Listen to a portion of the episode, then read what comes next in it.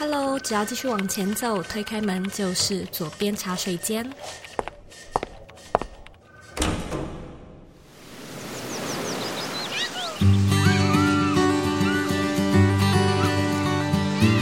你现在在收听的是左边茶水间第一百六十九集。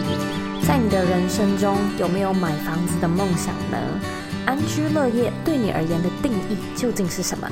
在今天的节目里，我们邀请到 House 一二三的创办人邱爱丽老师来和你分享她从负债到资产千万的励志翻身故事。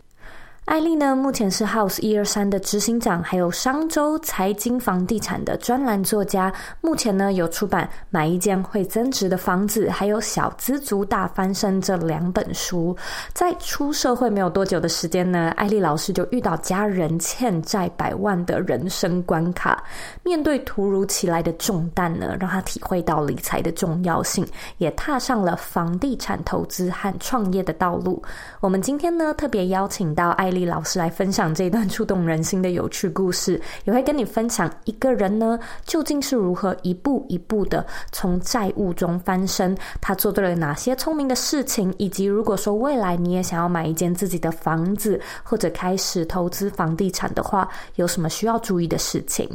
那在这集的茶水间呢，我们有特别做一份懒人包讲义给你，所以如果说你想要看我们制作的延伸补充资料，也欢迎你呢回。到这一集的原文，找到懒人包的下载链接。本集的原文网址是 zoyk 点 co 斜线 house 一二三 h o u s e 数字一二三。准备好了吗？让我们一起欢迎今天的来宾裘爱丽。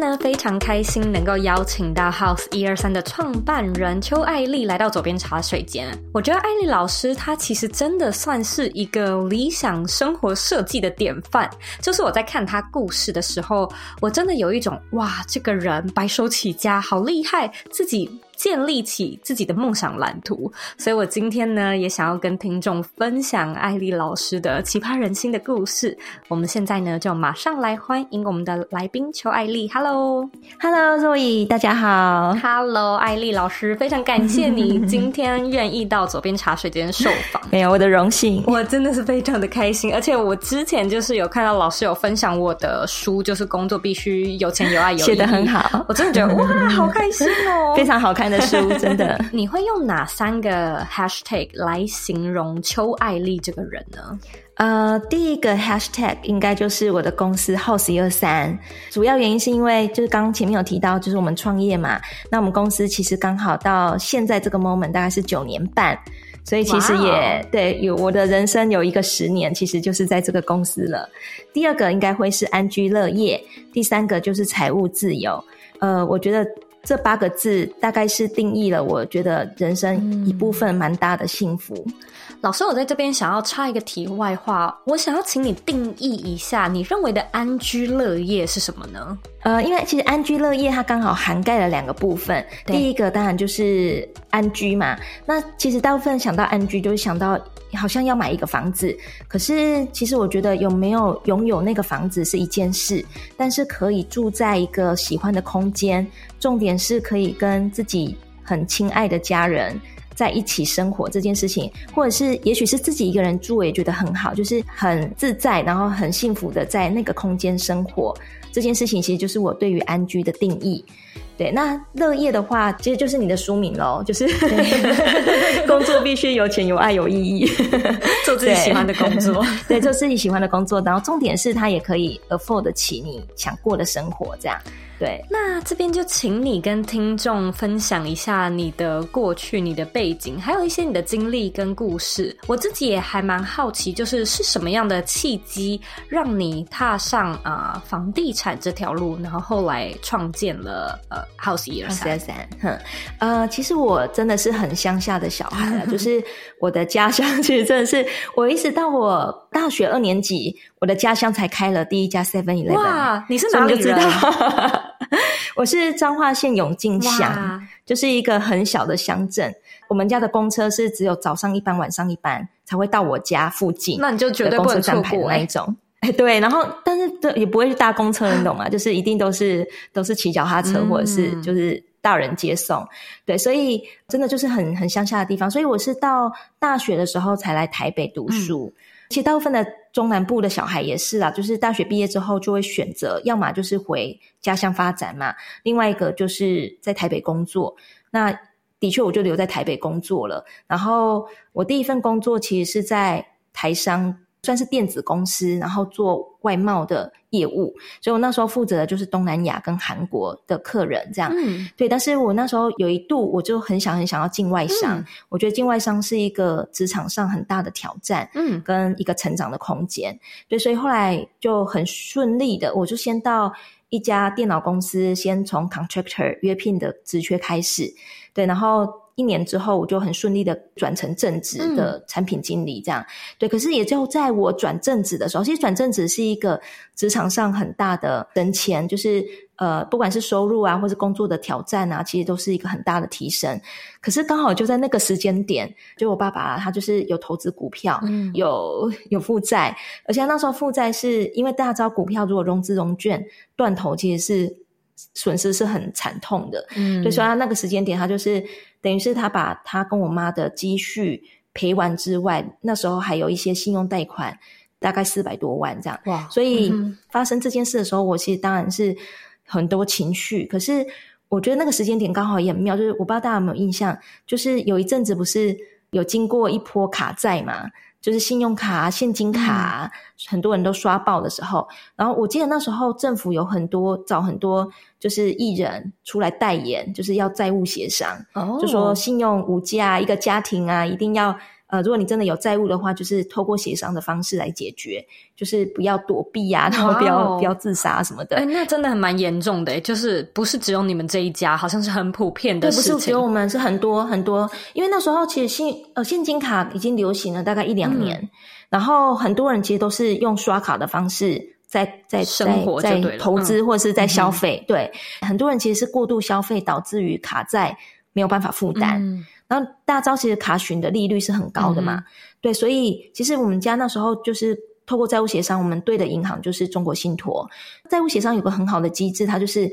把利息止血，所以它等于是从我们协协商开始之后就不算利息了，分成十年，每个月慢慢还。对，所以我觉得如果当时并没有先止血的话，我觉得就算我就是我的本业再怎么会赚钱，再怎么会存钱，其实根本就填不了那个洞。嗯对，因为那个卡询的的滚的速度太快了，而且那个金额也是透过那个本金在滚，其实是很可怕的。对，所以我觉得，如果真的有很多人可能呃一毕业就开始有负债，嗯、我觉得都一定要先从理债开始。嗯、所以也是因为我们那时候就变成每个月只要还两万九千多，我我就跟我妈说，那你就不要急着还。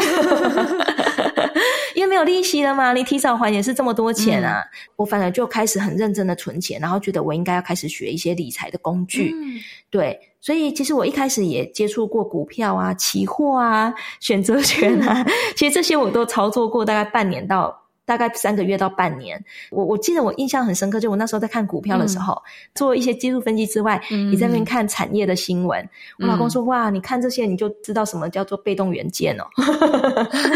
对啊，他就很不以为然啊。对 啊，然后，所以我我然后我那时候做期货选择权，我觉得我根本没办法上班啊。就是要看盘的情况下，你怎么，然后心情又起伏很大，嗯，对，所以反正后来是因为朋友有人在做房子，然后而且都是以收租为主的，我就觉得，诶，我觉得蛮适合我当时的生活，然后跟工作的调配，然后而且我觉得在陪他看房的过程中，我也觉得蛮有兴趣的，嗯，所以我才开始觉得就是要做房地产这样。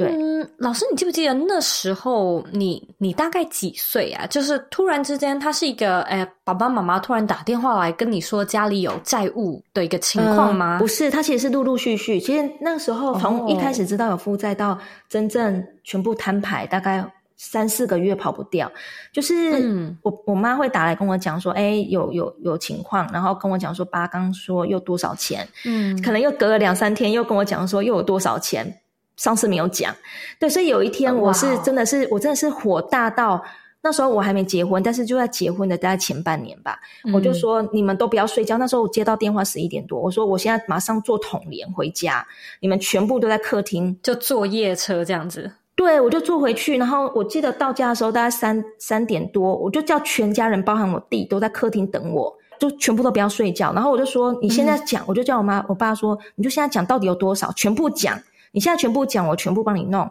但是你现在不讲的。我那时候话当然讲的很重，我就说就断绝父女关系啊，嗯、因为我我没有办法，就是又有又有又有这件事情，这样的电话，对呀、啊，心里的压力也很大。对，而且重点是还有我妈，对啊，对，所以我那时候我爸全部讲完之后，我就问我妈一句，我就说你要么就离婚，那就是我爸个人的事。那他如果假设不付的话，了不起就是就是信用破产嘛。对，然后但是因为我妈是很传统的。道教的 那种就信仰，所以她觉得说不行啊，就是这辈子的事情就是这辈子要处理，所以她说她不会离婚啊，所以就是大家就会吃弄啊。对啊，对，但是其实我现在已经对我爸已经完全完全没有负面的情绪了啦，就是已经过去太久了。嗯、而且我我我我觉得我爸爸愿意让我写书啊，跟分享他这一段，嗯、其实我我爸爸也很宽容大量，我觉得。对啊，所以我觉得我已经放下，就是我觉得他的出发点只是跟一般的爸爸一样，就是想要透过赚快钱的方式，然后让生活品质可以更好。嗯、对，然后当下也的确有很多的媒体一直在讲股票很好做，很好做。嗯，对，然后他他上班的地方也有人也是这样子在赚快钱，所以我觉得那个是一个环境跟当时他的状态发生的的的情况。对，只是我我我觉得还是很庆幸那时候有债务协商。对啊，嗯嗯，也谢谢你，就是愿意这么真实的跟听众分享这件事情。其实我在你的嗯《小资族大翻身》这本书里面就有稍微听你提到这件事情，不过我觉得现在听你本人就是 非常充满感情的分享，还是会觉得哇，对，当下会觉得很折腾啊，是真的很折腾。对，尤其是在协商之前，你真的会觉得说，那怎么可能还得起？嗯，对啊，因为那个利率都是很高的。我觉得现在听起来会觉得说，哇，就是这种像像我啦，就是完全不是有任何财经或者是金融背景的人，就会觉得天呐，光是听到这件事情就一头雾水。但是你在你自己的书里面也有讲到，嗯、自从有这样的一个启发之后，你就开始正式理财嘛。嗯、后来你陆陆续续用了大概八年的时间。除了把债还完之外，还创造出自己就是超过四千万的资产，我觉得这真的很厉害 其实我觉得有有一部分其实是很感谢我原来的工作，嗯、我是降薪去外商的，嗯、就是我原来在我原来的第一份工作，其实加奖金大概每年大概七十万左右，虽然不是很多，但是以一个毕业两年多的人来说，我觉得也是。嗯因为中间有经过几次的加薪争取嘛，嗯、但是我反而想说，诶，我要不要回去做月薪四万，然后没什么奖金的外商的约聘的职缺的时候，我那时候反而想的是，我有没有机会在外商有更好的历练，跟有没有机会未来可以转正职？因为其实外商的 contractor 跟他们正式的 headcount 其实中间的配是差非常多的，嗯、对，所以我我刚好我觉得是家里发生这件事的那个时间点，刚好我刚升迁三个月。对，所以我那时候的薪水也比较能够负担帮忙这件事，而且不会觉得这么的 无助。对，嗯，嗯，所以我我我其实是那时候本业的升迁，让我有机会可以存比较多钱，因为那时候含奖金年薪大概就有到一百五。嗯、而且我那时候很幸运，就是我不是说家里发生事，大概是在我结婚前半年嘛，嗯、所以后来我结婚之后，我们就一直住公婆家楼上，哦，等于就也不用付房租了。对，我不用付房租，然后我们吃饭也都是去楼下 打火啊，哦、对，然后我就坐我老公的车啊，因为他那时候我们都是在。都是在信义计划区那边，我那时候在在 HP 嘛，他在 Epson，所以刚好就连走路大概就五分钟的距离而已，所以、嗯、所以我就搭他的车，对对，所以我其实真的很很很省钱呐、啊。那时候我就是狂存钱，我觉得让我很正视投资理财的一个原因是，我发现我妈妈这样省吃俭用这么多年，然后好不容易存了一些钱，可是一次理财失败就可以全部都不见到负债，嗯，我就觉得说天哪，你。如果完全没有一点点投资理财的工具的功夫，然后你又想要投资的话，其实是很大的赌博诶、欸、对，嗯、真的有很多人真的是拿退休金在在赌博的，嗯、对，那其实真的很可怕。对啊，嗯。嗯，嗯，所以我才觉得就是要学一个东西，后来就做房地产这样。那你能不能够跟听众就是拆解一下你刚才说八年嘛，八年的进程，嗯、就是嗯，我觉得这过程当中你到底要怎么知道自己要学什么，要怎么知道自己要看什么，然后嗯，又怎么样去知道说、嗯、OK，我其实有进步，或者是哦，我的账本真的。有进步，呃，我觉得，呃，一开始当然还是会记流水账，但是到最后，其实最主要要看的，其实就是自己的资产负债表。呃，我那时候先从买房子这件事情开始，因为我一开始就定调我是要做隔套，因为隔套的好处是租金的收益比较高。嗯，后来现在这几年刚好很多的呃室内装修的法规嘛，也都很到位，嗯，所以其实包含像隔间套房，其实都可以做到合法的申请跟合法的装修跟竣工。对，所以我们那时候主要是因为我有我刚刚提到我是因为有朋友在做嘛，所以我那时候就会去看他的作品啊，嗯，然后知道说哇，他现在收租大概可以收多少钱啊，跟他买多少，然后。跟呃装潢花了多少钱？所以我觉得刚好是有一个有经验的朋友他在做，然后可以让我有人可以讨论跟请教。嗯、对，然后当然他也很鼓励我，就是自己去看房子啊。对，所以呃，我其实初期有透过合资的方式，就是去投资他的物件。嗯、然后一方面是为了要累积自己的经验，然后一方面也是因为我真的很信任他，所以呃就没有那么多的。很多人想到合资就觉得好像很多的纠纷跟麻烦，嗯、对，但是可能刚好我我的经验算是很很顺利啦，对，所以我反而是呃合资了几间，有了经验之后，我才敢买自己人生的第一间，对，然后但是一路都是在做收租为主，那只是很多人想到收租想的都是，哎，那是不是要放很久，然后只赚租金这件事？可是其其实、嗯、呃，你去看那个富爸爸穷爸爸。嗯，的第一本书就是《富爸爸穷爸爸》这一本，他其实有提到啊，就是作者就是罗伯特清崎，他不是也是做房地产嘛？对，他说他的房子全部持有都不会超过七年，好像有印象。嗯，对他，他即便是一个就是物业这么多以收租为主的资产管理的架构，他也不会持有超过七年的主要原因是因为房地产其实有时候还是要透过周转的方式让你的本金变大。然后同时间，因为房地产的市场也是一直在波动的嘛，所以如果市况好的时候，有时候我们的确是会把物件出掉。很多人想说，哇，你把一个会生金鸡蛋的鸡杀了，嗯、然后为了拿它肚子里面比较多的鸡蛋，这样不是杀鸡取卵吗？可是现实社会不是啊，嗯、你卖掉这个房子，你可以再去买一间呢、啊，可以再买更多鸡。对呀、啊，你可以买更多鸡。对，所以就是收租大概平均两年，我一定会出掉。然后，啊、所以是透过周转的方式，对，就是因为那时候刚好也没多久，其实后来就奢侈税了。那其实奢侈税它也鼓励我们以两年为一个短期跟极短期的差别嘛，对，所以其实那时候我们都是平均两年，我一定会出掉，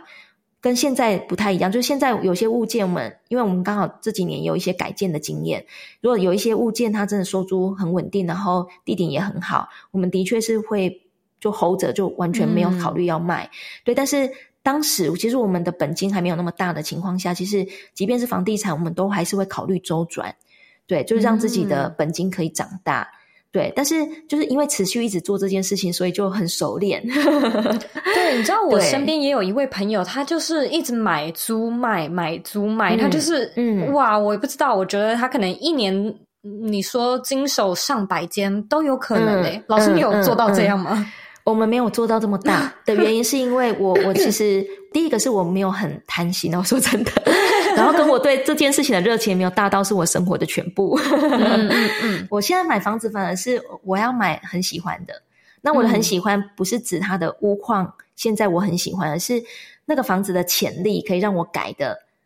改的很很很喜欢。对啊，所以像我们今年有买一间是在呃中山捷运站。大概四百公尺，嗯、然后它是一整层，总共全幢一百零八平，然后我们会把它分成六户，对，六户都会做两房一厅的格局，嗯、对，那它就以后会变成六个门牌，所以我们最近在画它的图，我就会觉得这件事情是我喜欢的，它就已经不只是投资赚钱这件事情而已，嗯、而是会觉得我好像是在改造一个空间，创造在画画这样。对对对对，再创造一个空间，让它从一整层的商业的空间之后，我们把它变更成住宅，而且可以去变更它的类别。嗯，这个就是我现在做这件事情我自己的 的心情啊，就是就已经，当然投资报酬率还是很重要，对，但是反而真的很像是在打造。就很像在生小孩的感觉，这样 对，嗯、所以我才说，我觉得你真的是一位理想生活设计师。嗯、就是虽然说这是一个非常棒的理财工具，那当然也成为后来成为你的主业，可是我觉得在你身上还是可以看见那种 莫忘初衷的感觉。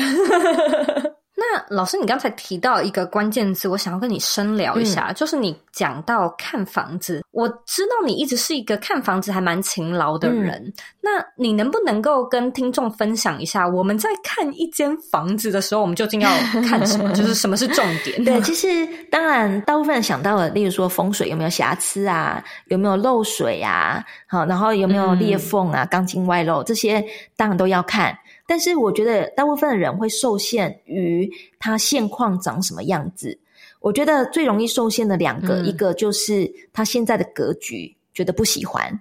对，然后我想说哇，现在这个格局好难用啊。然后可能中介有点经验，会跟你讲说，他可以改成三房两厅啊，或者他可以把它改成就是两房两厅，嗯、然后是你喜欢的空间，甚至他还画图给你。对，但是大部分的自住的人，他会觉得哇，我我我没有办法想象。看不到，想象不到，对，想象不到。嗯、然后，所以为什么投资客永远都有市场？不管税制再怎么改，或是央行再怎么打房，它永远都会存在投资客的原因，是因为他就是要买烂房子，然后把它改成就自住客的人看得懂的状态。他就、嗯、哦，我就是一卡皮箱进来，我就可以直接住。市场真的有很多人就是要买人家整理好的房子，对。可是你看，你买人家整理好的，就会有两个风险。第一个是你不知道他整理的好不好。所以有可能外面漂漂亮亮，但里面的水电可能都是乱做。这第一个，第二个是，那当然卖你的价格一定就是包含了它的利润嘛，对啊，所以你就不可能买到便宜，嗯、甚至你可能还会买到其实是追价过高的价格的房子。嗯，偏偏它的装潢又乱乱做。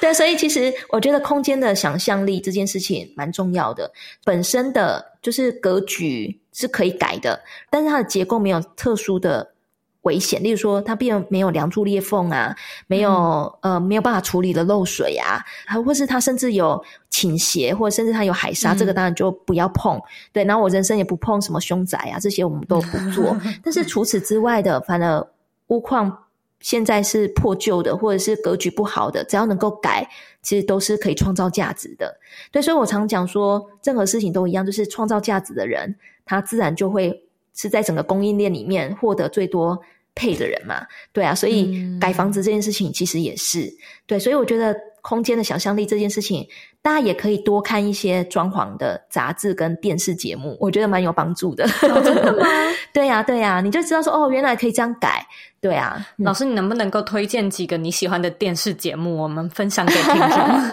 其实就就幸福空间啊，呃，美美国其实有很多节目是，嗯，它有那种大改造的，嗯，对，所以像那个 TCL，、哦、他们其实也有一些是把房子大改造的这种节目。然后另外啊，我觉得像呃，我我自己很喜欢看图片啊，就是呃，有时候我们在改空间的时候，我们也会去找别人的个案，嗯，呃，但是。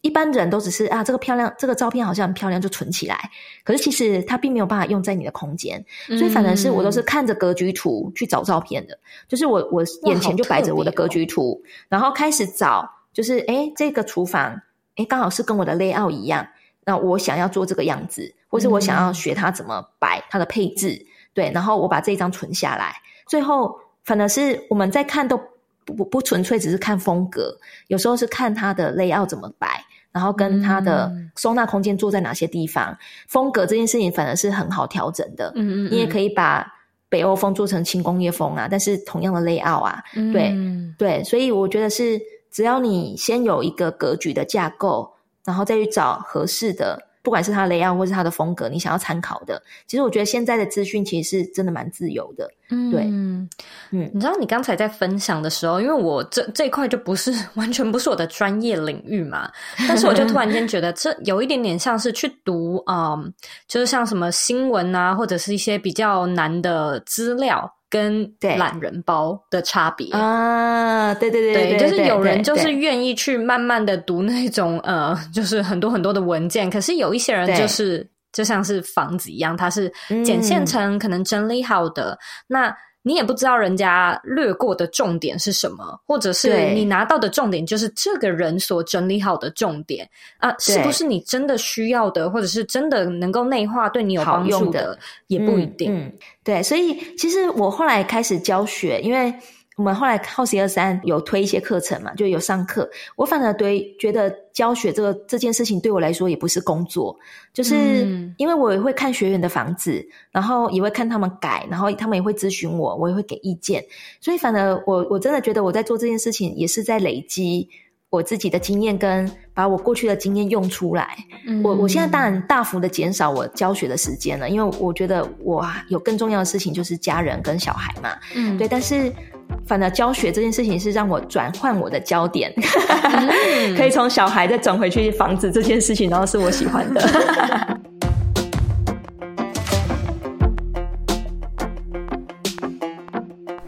你想要打造一个不被地点限制的个人品牌，或者对经营自媒体感兴趣，我们现在开放了一套四天的免费线上课程。在这四天里面呢，我每天会用约十分钟的影片和你分享经营品牌常见的错误、品牌变现的方式，以及如何打造热情、创造价值。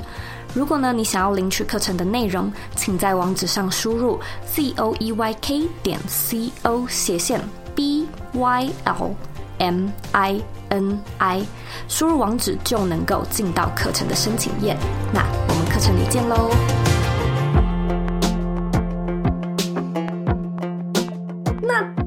我们聊一下 House 一二三好了，因为我其实调查了一下，嗯，我觉得你们真的算是一个蛮独特的，以买方为。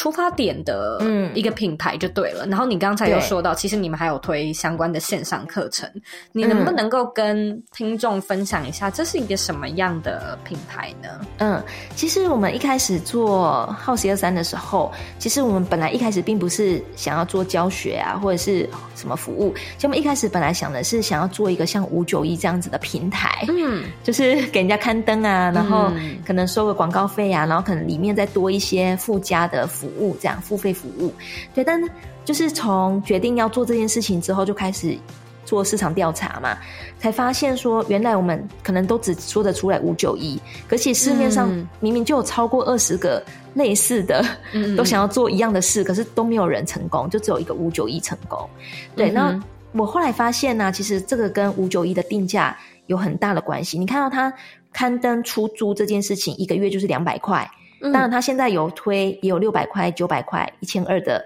这种加值的服务。对，但是你看两百块，其实对于想赚这两百块的这我们这种小公司，我们其实是没有资源再去做行销，或者再去做什么造势，或是对，就把他们五九一，我没有办法把五九一干掉嘛。嗯哼，对。但是对于真正有媒体资源的公司或集团，他也不会想要去赚那两百块。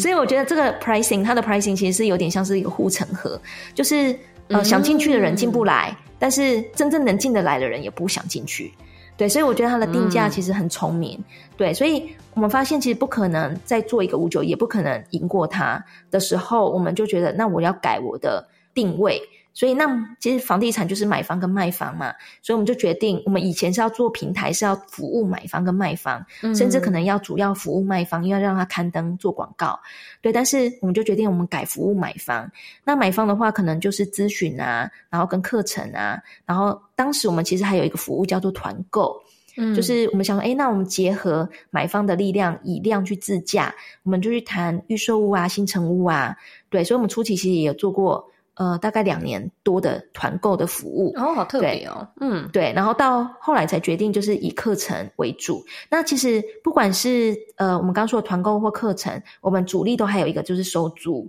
所以我们持续都有物业就是在买啊，然后改装啊，然后出租，然后再看市况的情况决定要不要卖这样。那后来我就想说，那就干脆让课程的服务跟收租可以分开，嗯、所以我就让它是两间公司独立运作这样。哦，那这样子听起来，其实你们真的试过蛮多不一样的商业模式，而且好像也一直在与时俱进。诶，就是好，现在流行知识变现，所以我们也来做线上课程，很特别耶、呃。我们其实，在线上课程其实是在二零一六就开始做了耶。哇，那到现在五年了。哇，印象中比较热门大概是二零一八一九那时候。开始好多人做，嗯、然后而且开始有什么知识变现啊这种 turn 出来。可是其实一六年之前，大概一五一六那时候，其实就陆续有一些平台开始在做线上课程的平台了。嗯哼，对，所以我们也不是说非常前面，但是的确那时候市场有一些改变，就是以前的人可能会觉得哇，线上课应该就会很便宜呀、啊，因为它是 cost down 的版本嘛。嗯哼，对，可是。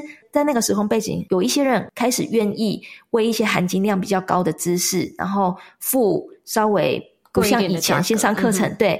定义里面的几百块、几千块这样子的的的定位的价格，对，所以我觉得也算是一个就是天时地利人和这样。嗯、对，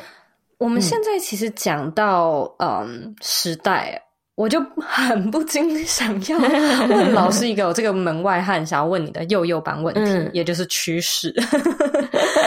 因为我觉得现在真的是、嗯、啊，我也不知道疫情的影响到底有有多深远。可是我、嗯、我们这种门外汉看起来就会觉得，哦，房市好像很动荡不安。对，老师，你对于这个房市的看法，无论是台湾或者是世界，好了，你觉得接下来房地产？嗯你有什么样的心得可以跟大家分享呢？嗯，嗯，我觉得其实这一波疫情啊，其实它分成两个部分，一个是因为疫情真的很影响民生经济嘛，嗯、对，因为台湾从五月开始闭关以来，其实真的有很多的行业其实都受到很大的波及。是我们是很幸运，我们是现在才感受到那么强烈的冲击。嗯、是，其实，在很多国家从去年二零二零其实就已经很明显了，对，对，只是时间拖得很长，这样，对，所以，但是其实这一波为什么？呃，其实你你在美国应该也看得到，嗯、其实现在连美国，即便是疫情从二零二零延烧到现在，房地产还是在涨啊，房地产还是在涨。我自己是有去观察一下为什么，但是我也想听听看你的，嗯，嗯，对，那最主要的原因其实真的就是因为资金，其实就是因为通膨。那其实你看一下哦，从二零二零年三月到七月。如果你去看美国联准会的资产负债表，你会发现，光是这从二零二零年三月到七月，短短四个月就印了超过三兆美金诶、啊、所以你看三兆美金这个啊，我觉得我觉得呃，对，我觉得这个三兆可能大家没有什么感觉，但大家想一件事就好：二零零八年那时候也金融海啸，二零零八年那时候大家从二零零九年开始有 QE one、QE two，然后。什么 QT 啊，就是好几波的货币宽松。其实从二零零九年到二零一四年，花了四五年的时间才增加三兆。可是去年才四个月，他就把过去花了四年、五年才印的三兆全部印完了，嗯、而且还继续在印。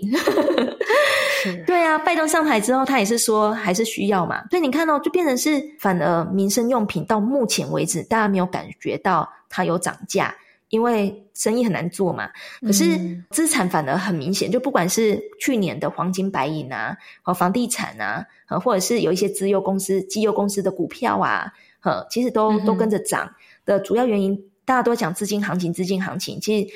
有一部分就是因为货币的购买力，大家预期会下降，大家有过往的经验的时候，就会觉得说，那我应该要拿货币去换一些可以保值或甚至有机会涨价的资产。嗯那它有可能是我们刚说的绩优公司的股票，或是黄金、白银，或是房地产，对，嗯哼，对，所以它就会反映在这些地方。嗯，你你如果看很多的商业周刊，不管是商周或金周刊，或是财讯啊，你会一直看到通膨这两个字。对，那的确就是通膨这件事情，嗯、我我觉得其实是这一波房地产最主要推升的原因。嗯。但反而是要担心，就是金融危机有没有可能下次又发生？因为我们不知道这次的疫情、嗯、虽然有疫苗了，但是因为它一直在变种嘛，嗯、它会变成一个很很吊诡的，就是有钱人一直在买资产，然后没有钱的人、嗯、民生就是生意很难做，然后有很大的压力，需要纾困的这种状态。嗯、当它变成一个泡泡的时候，就很危险了。对，那如果假设又再一波的金融海啸，嗯、很有可能它又打回去。对啊，所以我们常在讲说，就是总体经济其实是很有趣啊，就是它是一个就一环，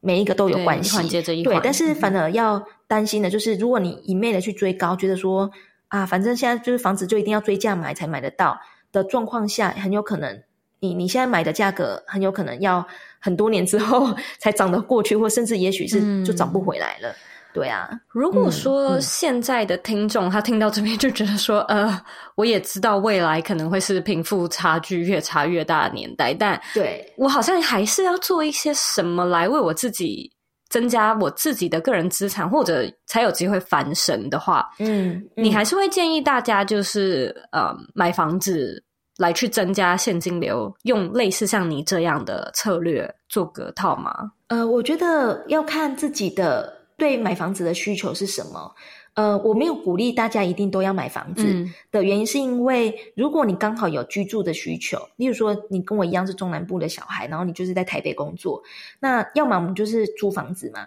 要么就是刚好结婚然后住公婆的房子嘛。对对啊，对对对。但是我们 哦，其实我后来结婚六年，我们就买房子搬出来了。对，但是、嗯、对，因为那时候就想说，哎，要生小孩需要一个独立的空间，对，然后也的确觉得自己的状态已经调整的比较好了。所以，如果你有你现在就是在租房子的人，的确现在的利率这么低的情况下，你会发现真的买房子会比租房子划算太多了的情况下，我就觉得你真的可以好好的买一间自住的房子。嗯、对，但如果你自住的需求其实已经搞定了，不管是呃。也许住家里，或是家人有房子，或是你的租金真的很便宜的情况下，嗯、你你在想说，哎，那我要透过房子来创造什么？如果你是要创造现金流的话，其实有很多工具都可以创造现金流啊。所以就回归到你对什么东西有热情，对啊。如果你喜欢房子，你喜欢改房子，嗯、你也觉得，哎，我以前都是租房子的房客，现在有机会我也可以成为一个。正义包租公，对啊，当一个像这一波疫情，我们主动给我们的房客每个人折价四分之一，哎我们说只要是三级，还蛮多的，四分之一，对，我们就是百分之二十五，对，百分之二十五。我们说只要是在三级警戒的过程中，然后你的收入有受到波及，不管是工作时间变短，或是奖金变少，或 whatever，只要我们也不用他提供单据，就只要他跟我们讲他工作受到什么样的影响，我们就帮他申请。对，然后所以我们是。请我们的客服，因为我们现在都用公司统一管理嘛，我就请我们的代管的窗口，嗯、就是统一发给我们所有的房客，说只只要你需要申请，你就跟我们讲，我们就跟公司申请。然后就是只要是三级警戒的过程中，像五月是五月中才开始嘛，五月其实他们的房租都已经缴了，嗯、但之后他五月申请，我们就六月让他从六月租金扣，就等于是从追溯五月给他们。对啊，所以其实如果你你也是觉得说，哎，做这件事情也是自己。觉得很有意义，然后也觉得很喜欢，那也许买房子收租这件事情就是适合你啊。但也有人专门只做股票啊，也 OK 啊。所以其实没有一定，嗯、就是如果你只是为了要创造现金流，就有很多的管道嘛。再看你自己最喜欢什么，这样。所以这样听起来，嗯、老师给的结论会是：虽然接下来的趋势房市可能还是会继续涨，嗯，但是如果这真的会是你。真的感兴趣的一种投资的策略，对，然后做起来也觉得非常喜欢，对，还是可以去做的，对，还是可以做。只是说溢价很重要，就是我我常觉得买房子很有趣哦，就是假如买一个三十平的房子，你一平，嗯。多谈了三万，你多买贵了三万，其实就一百万了哎。对啊，对啊，那一百万其实就够你房子装潢整理了。所以呢，老师，你在这个过程中应该也练就了一身谈判的功力吧？我其实是一个很内向的人，我说真的，就是只要这如果不是因为上课的场合，或是演讲，或是节目的场合遇到我，你会发现我真的是很安静。对，但是我我对于房子这件事情，对于尤其是溢价这件事情，我是真的很有感而发，就是太多的状况是。你真的是买贵了，就是呃，先姑且不论你之后房子怎么变化，其实光你那个装修的预算都在你买贵的那里面都被吃掉了。对对，对所以老师你都会是先去查一下市场的价格，然后看他们开的价钱，然后你会再去思考说怎么样的价格是比较合理的。这样我们我们其实是有自己的试算表的计算方式，就是如果我是要收租的话，嗯、我们就会去回推说，那我租金要做到多少？我要花多少的钱来改这个房子？所以回推回去看我要买多少，对，所以它是逆向的。嗯、然后同时，当然我们还是会该做的一些功课，包含实价登录跟，例如说要调这个房子的成本啊，屋主是什么时候买的，跟他取得的原因，跟他现在贷款可能还剩多少。那当然中间那边的情报也很重要，嗯、包含他卖屋的动机是什么。对，然后以及它现在卖多久了，嗯、有没有人出过价，嗯，就急不急什么的，放多久，嗯、对，所以它很难有一个呃 SOP 说啊，遇到这件事情我就要怎样，遇到这件事情，所以很多人会想会说，哎，呃，现在要开价要打几折，或者是实价登录的均价要打几折出，这个其实真的不是重点，然后也不会是，就是也不会是这样子的出价方式。对，所以，我们其实是通盘来看说，那这一间我可以接受最高是多少？嗯、那我现在从哪里开始出？嗯、对，我觉得你今天分享的内容真的是干货超级多。我听到这边，突然之间有点觉得，我每一个都很想要更深入的来问你。但又觉得这可能会是另外一集节目，可以啊，可以好好讲完的内容，可以在专题企划。我希望今天这一集可以稍微让听众知道说，呃，一个人他是怎么样从完全没有相关的背景，然后他这样慢慢的逐梦，到现在他嘴巴就是出口成金，讲出来的东西全部都是专业知识，真的非常的厉害。嗯、所以我在这边想要再问你一个我自己很好奇的问题。你认为你自己身上有没有某一个特质，或者是某一种优点跟优势，让你在追梦的这条路上面就是助你一臂之力呢？嗯、呃，我老公常说他觉得我有点阿 Q，这是什么意思？就是很乐 观啊，就是过度乐观。他觉得是过度乐观，哦、对，但是我都会觉得是，就是如果你要做一件事情，你觉得准备好七十 percent，我就觉得大概就可以了。嗯，就是我我没有觉得一定要准备到百分之百。对，所以呃，剩下的三十，我我其实是比较顺流的，就是遇到了就处理，遇到了处理。所以我觉得第一个是乐观，然后第二个是我非常非常喜欢蔡康永先生他说过一句话，他好像是在书里面写的，他说“随遇而安”的那个“安”，大部分人想到“随遇而安”，感觉那个“安”好像就是安定，或是安逸，或是就是顺流而已。嗯，但是他那个“安”，嗯，他把它定义成就是。如果真的遇到困难，就把它搞定。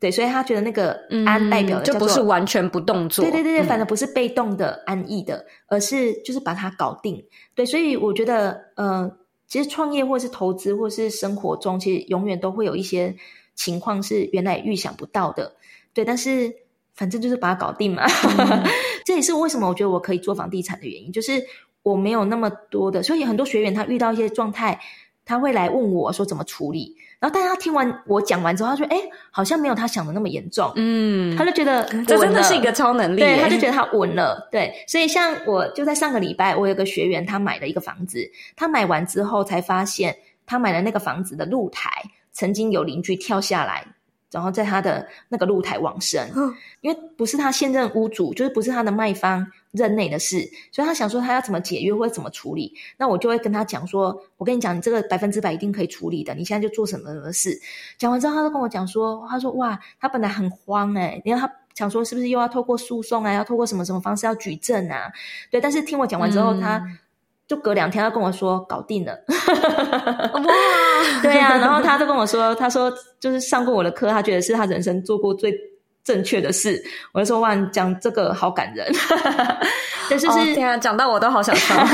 但是我觉得就是把它搞定就好了，所以这个是我觉得就是这么多年下来累积的一个经验。对，然后第三个我觉得也跟我创业就是这些年的心得有关，就是我觉得真的是要善待。就是你的伙伴跟你的员工，就是知人善用这件事情。嗯、对，嗯、就是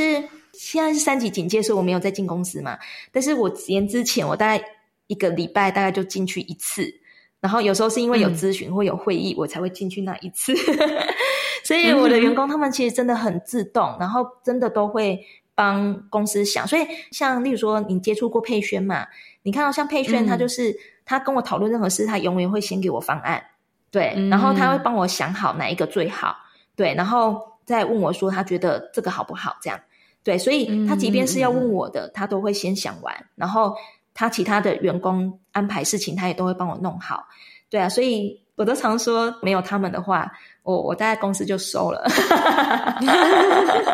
对啊，所以我觉得要善待员工跟伙伴啊，他们真的很重要。你今天分享的这三个，算是我目前遇到的来宾还没有。分享过的三个要点跟优势，所以我觉得也很特别。嗯、因为我现在就是开始会收集来宾们的超能力，然后我觉得在这个过程中，你有的时候会听到很相似的，例如说哦，我很坚持，我有创意，啊、或者是我怎样怎样。嗯、但有的时候你还是可以听到一些比较不一样的答案，所以也谢谢老师今天的分享。那我现在呢，要来问你最后一个问题：嗯、你认为的理想生活是什么呢？嗯、呃，我刚前面有提到安居乐业、财务自由嘛，嗯，对嘛？哈，我觉得这个之外啊，因为我我觉得你的你上一本书的书名真的取得很好，诶，我还要把你的书送给我一个家庭主妇的朋友，哦，真的吗？因为他小孩有点好荣幸哦，他小孩有点大了，所以他想说，哎，他好像可以出来工作了。然后我就说，哎，我送你一本书，哦，谢谢你。对啊，好，所以我觉得工作有钱有爱有意义，真的是已经是一个生活，就是理想生活的样貌。对，但另外还有一个东西，就是当然身体要健康嘛。对，然后跟我我刚其实提到安居这件事情，有提到家人，我觉得家人感情紧密这件事情，我觉得是很重要的。就是姑且不论你们相处的时间长或短。但是我觉得那个品质很重要，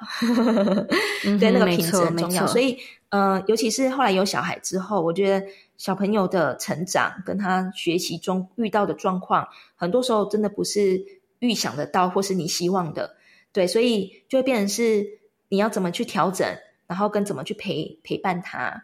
对，所以我就觉得相处的品质对我来说是理想生活里面一个很重要的一个部分。对。非常谢谢老师今天的分享，我听完之后觉得哇，你真的是一个很好的模范。我也感觉得出来，你现在应该就是活在自己的理想生活里面，所以也恭喜你，谢谢你。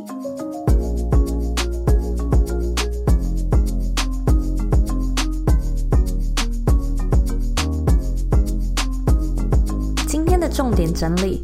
一。说到当初处理家人债务的过程，艾丽老师呢大力的推荐债务协商，因为透过协商，让他们呢可以马上让利息先止血，接下来呢就只需要还本金就好。老师说，如果不这么做，很多时候就算本业再怎么会赚钱，可能呢都填不了利息的那个无底洞。因此，如果说你一毕业就开始有负债，或者呢必须帮忙家里来负担一些债务的话，你可以先去调查查一下债务协商的资料。老师也提到，让他呢想要开始学投资理财的起心动念之一，就是发现妈妈这一辈子省吃俭用所存的钱，可能呢都会因为一个小小的失误就全部泡汤。如果没有学一点理财，或者选到错误的投资工具，都是很危险的赌博。那我个人认为呢，学习不大容易是一件会让你破产的事情。况且呢，网络上有许多很不错的免费资源可以让你使用。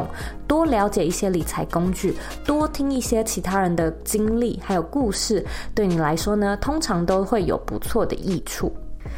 二，看房子的重点是什么呢？艾丽说：“除了风水、裂缝、钢筋结构这种很基本、这种一看就可以知道有没有问题的大方向之外呢，大部分的人很容易会受限于房屋现况长什么样子。如果呢现在的格局不喜欢，可能就会不想要。尤其呢是自住房客，通常没有办法去想象一个房子能够改成什么样子。这就是为什么投资客永远都有市场的原因，因为投资客。”愿意买烂房子，再打造成自住客看得懂的模样。尤其呢，市场上现在有越来越多人只想要买人家整理好的房子，但是它的风险就是你不知道人家整理的过程长什么样子。例如说，它里面的水电可能乱做，隔板封起来你也看不出来。以及最重要的是，价格上通常呢就没有办法买到比较便宜的价格。因此，空间的想象力非常的。重要，艾丽老师再三强调，你可以呢多多去看一些房屋改造的杂志或者是电视节目，像是幸福空间或者是 TLC 的旅游生活频道，都是不错的节目。